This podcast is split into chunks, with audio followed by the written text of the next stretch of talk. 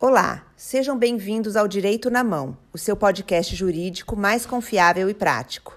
Nesse podcast, os advogados do escritório de advocacia Brandão Canela irão te manter informado sobre os seus direitos e novidades jurídicas, de maneira clara e direta, a fim de possibilitar o alcance por todos.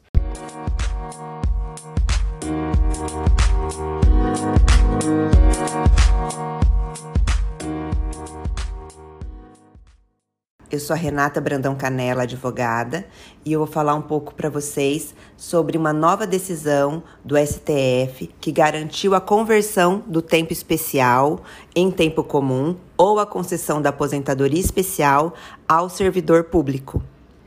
Recentemente, o Supremo Tribunal Federal, ao julgar o recurso 1014286 com repercussão geral tema 942 pacificou o entendimento quanto à averbação do tempo de serviço prestado por servidores públicos em condições especiais que prejudiquem a saúde ou a integridade física, a respectiva conversão em tempo comum ou a concessão da aposentadoria especial ficou decidido que até a reforma da Previdência é possível a averbação do tempo de serviço especial prestado pelo servidor público e a sua consequente conversão em tempo comum ou para fins de concessão da aposentadoria especial, devendo ser aplicadas as normas do regime geral de previdência social, a Lei 8213/1991, enquanto não sobrevier lei complementar disciplinadora da matéria.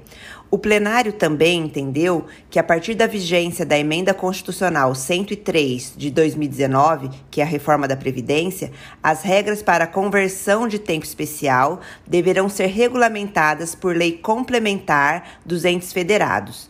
Importante ressaltar que a averbação da atividade especial traz reflexos no abono de permanência, de acordo com o artigo 4 da Lei 20.122 de 2019. O abono diz respeito à restituição do valor de contribuição para a Previdência ao servidor que tenha completado as exigências para aposentadoria voluntária e que opte por permanecer em atividade. O servidor pode conseguir antecipar a aposentadoria através da comprovação da atividade especial, majoração de 20% para as mulheres e de 40% para os homens, ou 25 anos em atividade especial para ambos os sexos, desde que preencha os requisitos até a data da reforma da Previdência, e assim receber o abono até a idade base para a aposentadoria compulsória, este é o limite máximo. Ou seja, diante do reconhecimento do direito à conversão do tempo de serviço especial em tempo comum ou do direito à concessão da aposentadoria especial direta, o servidor pode ter direito ao recebimento retroativo do abono de permanência desde quando preenchidos os seus requisitos ou desde a data da entrada com o requerimento.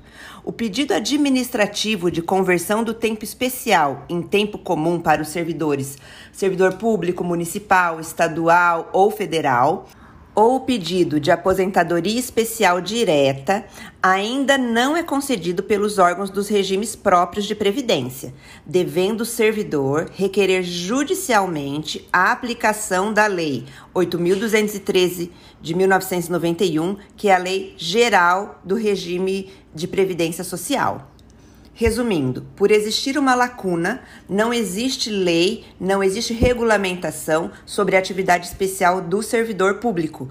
Como não existe essa lei, foi decidido então pelo STF que se aplicaria a Lei 8.213 de 1991, que é a lei que é aplicada ao regime geral de previdência social, a lei que o INSS aplica. Então, o servidor ficou equiparado até a reforma de, da Previdência aos trabalhadores da iniciativa privada que trabalham com carteira de trabalho assinada ou recolhem através da guia GPS. Lembrando que para concessão da aposentadoria especial ou da conversão do tempo especial em comum são necessários alguns documentos. Então o servidor também deve apresentar o PPP, o LTCAT e, se possível, o PPRA.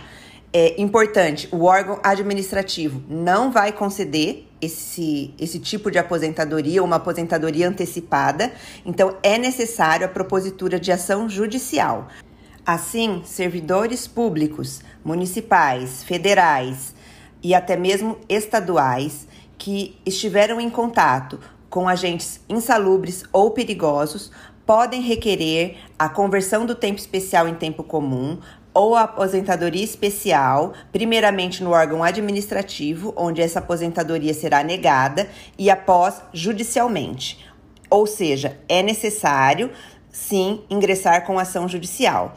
O servidor deve ir em busca de um advogado especialista na área e buscar essa prestação jurisdicional do Estado através de uma demanda judicial. Nesse mesmo pedido, ele já deve mencionar sobre o abono permanência. Bom, era isso que eu tinha para falar hoje. Obrigada, até semana que vem. Tchau, tchau.